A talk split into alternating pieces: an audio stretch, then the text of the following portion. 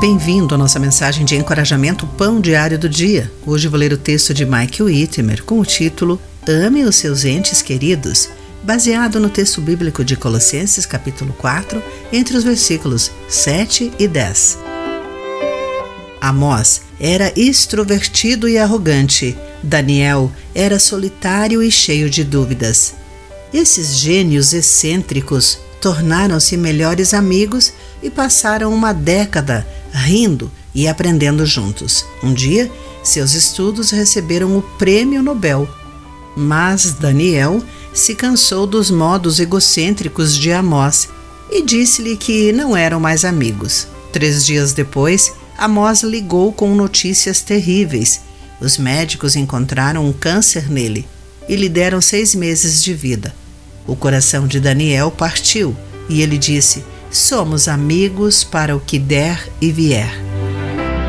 Paulo era um visionário e Barnabé um encorajador. O Espírito os juntou e os enviou em uma jornada missionária, conforme Atos capítulo 13. Eles pregaram e iniciaram igrejas até discordarem sobre a deserção de Marcos. Barnabé queria dar uma segunda chance ao jovem Marcos, mas Paulo lhe disse que Marcos não era mais confiável e por isso ambos se separaram. Paulo, mais tarde, perdoou Marcos, encerrando três de suas cartas com saudações ou elogios ao jovem. Não sabemos o que aconteceu a Barnabé.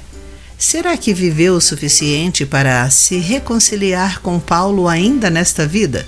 Espero que sim. Qualquer que seja a sua situação hoje, Tente alcançar aqueles com quem você pode ter se desentendido. Esta é a hora da reconciliação.